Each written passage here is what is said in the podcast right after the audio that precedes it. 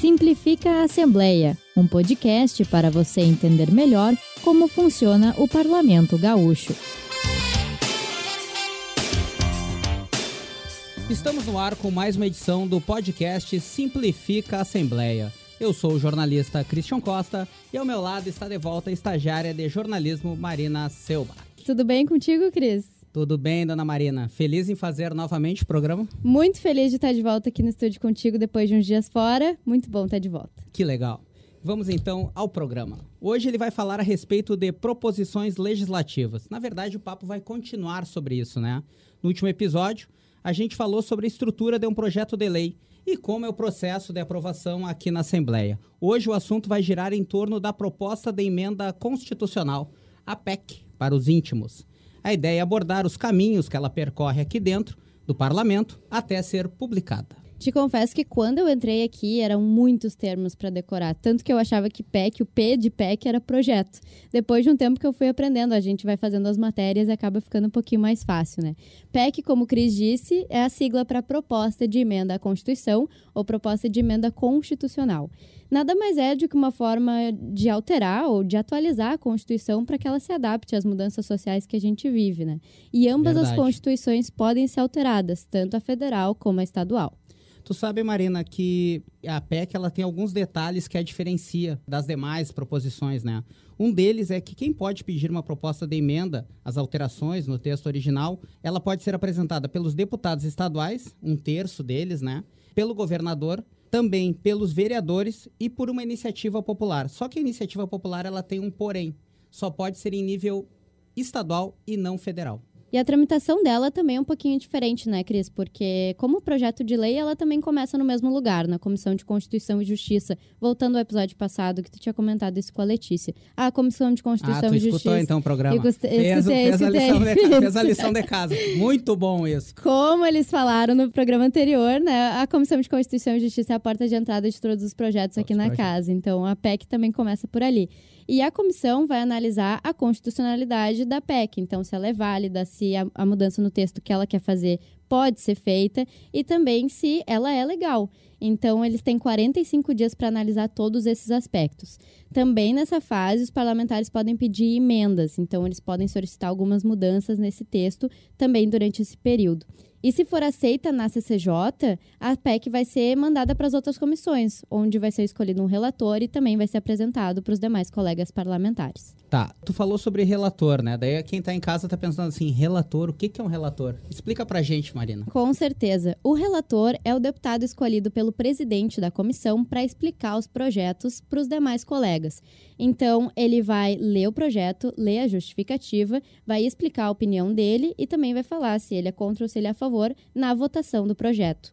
Por isso, o autor da proposição ele não pode ser o relator, justamente porque tem esse óbvio. conflito. E seria bom, né? Ser o relator do seu próprio projeto. Gostei. Vamos alterar isso? Vamos, vamos, vamos alterar. Vamos fazer isso. uma PEC para alterar isso. Uma PEC para alterar isso. Gostei dessa parte.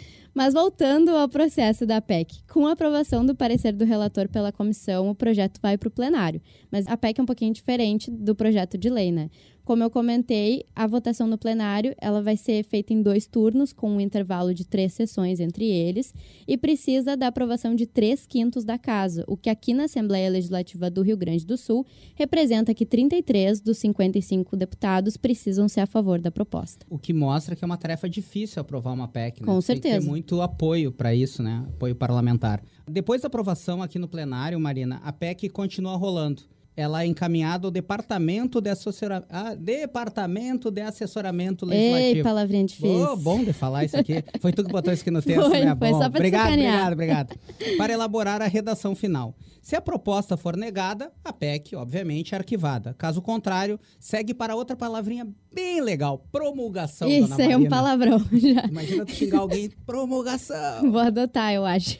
Pô, boa, boa, porque a pessoa não vai entender também, né? para explicar um pouquinho para quem nos ouve, promulgação é o fato de declarar que aquela lei existe e fazer com que ela passe a valer a partir daquela data.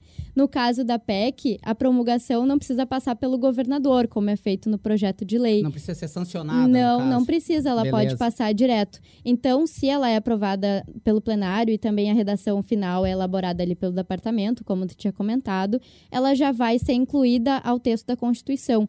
E em 72 horas ela vai ser publicada no Diário Oficial. E a partir do momento que ela é publicada no Diário Oficial, ela já passa a valer. Tá legal. Agora quem tá em casa já tá esfregando as mãos, né? Vou mudar tudo nessa tal de Constituição Estadual. Ah, eu tenho umas mudanças para propor. É, mas não é bem assim, dona Marina. Não é essa barbada. Calma lá. Ai, me explica isso aí. Vale lembrar que nem tudo pode ser alterado na nossa Constituição, como eu falei anteriormente. As cláusulas pétreas não podem ser alteradas em hipótese alguma.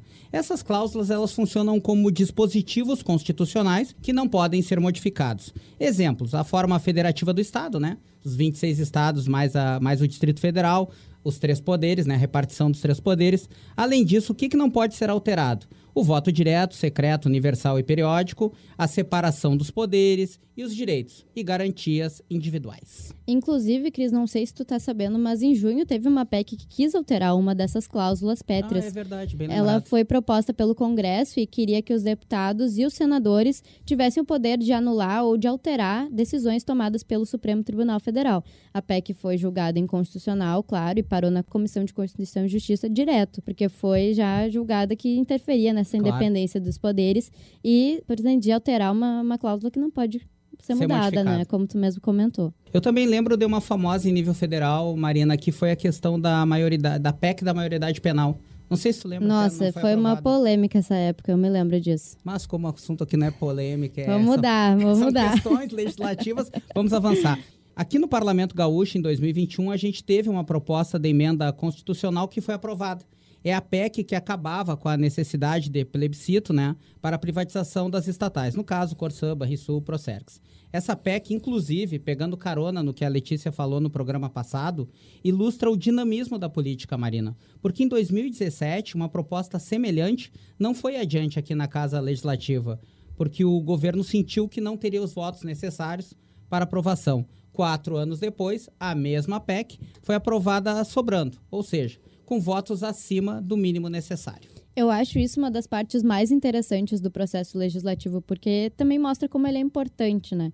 As PECs podem realmente mudar a vida das pessoas. Exatamente. Um dos casos mais claros disso foi a PEC das domésticas, lá de 2013, que alterou e modificou uma categoria inteira, né? Garantiu direitos para esses funcionários, como hora é um marco, extra. Né? Com certeza, foi foi extremamente importante para eles. Então, por mais que seja difícil esse processo, entender todos esses passos, que às vezes até a gente fica um pouco confuso, é importante que a gente busque saber o que, que acontece por trás das cortinas, né, aqui nos bastidores. Acompanhar, por, né? Com certeza, eles são nossos representantes e eles estão aqui votando coisas que impactam diretamente na nossa vida e também escolher, buscar conhecer quem a gente elege, porque eles estão mudando as, as leis e também modificando as nossas vidas, né? Eu acho que tu falou uma palavra-chave, representar é, eles são representantes da gente aqui, são representantes da sociedade. Sem dúvida. Eles não chegam aqui, tipo, tem uma votação para isso. Então, como tu falou, é importante esse acompanhamento, as pessoas entenderem o que acontece. Ah, às vezes é chato, é chato, ok, mas é necessário. Então, assim, é mais do que votar, tu tem que acompanhar depois a trajetória daquele parlamentar que tu escolheu, porque é muito triste quando as pessoas não lembram meses depois em quem votou para deputado estadual, federal. Geralmente lembram só no executivo. Ou falam, né? Não gosto de política. Tudo é política, é política, então a gente tem que saber um pouquinho disso. É verdade, acompanhar principalmente, aprender. Cris, muito obrigada pela companhia hoje. Pessoal, a gente vai ficando por aqui. Importante lembrar que os episódios anteriores do Simplifica Assembleia estão disponíveis no Spotify e no canal da Rádio Assembleia no site do Parlamento Gaúcho. No próximo episódio, a gente vai tratar sobre eleições, explicar um pouquinho do coeficiente eleitoral, como funcionam as urnas eletrônicas e falar sobre a disputa aqui no Rio Grande do Sul. A gente te espera.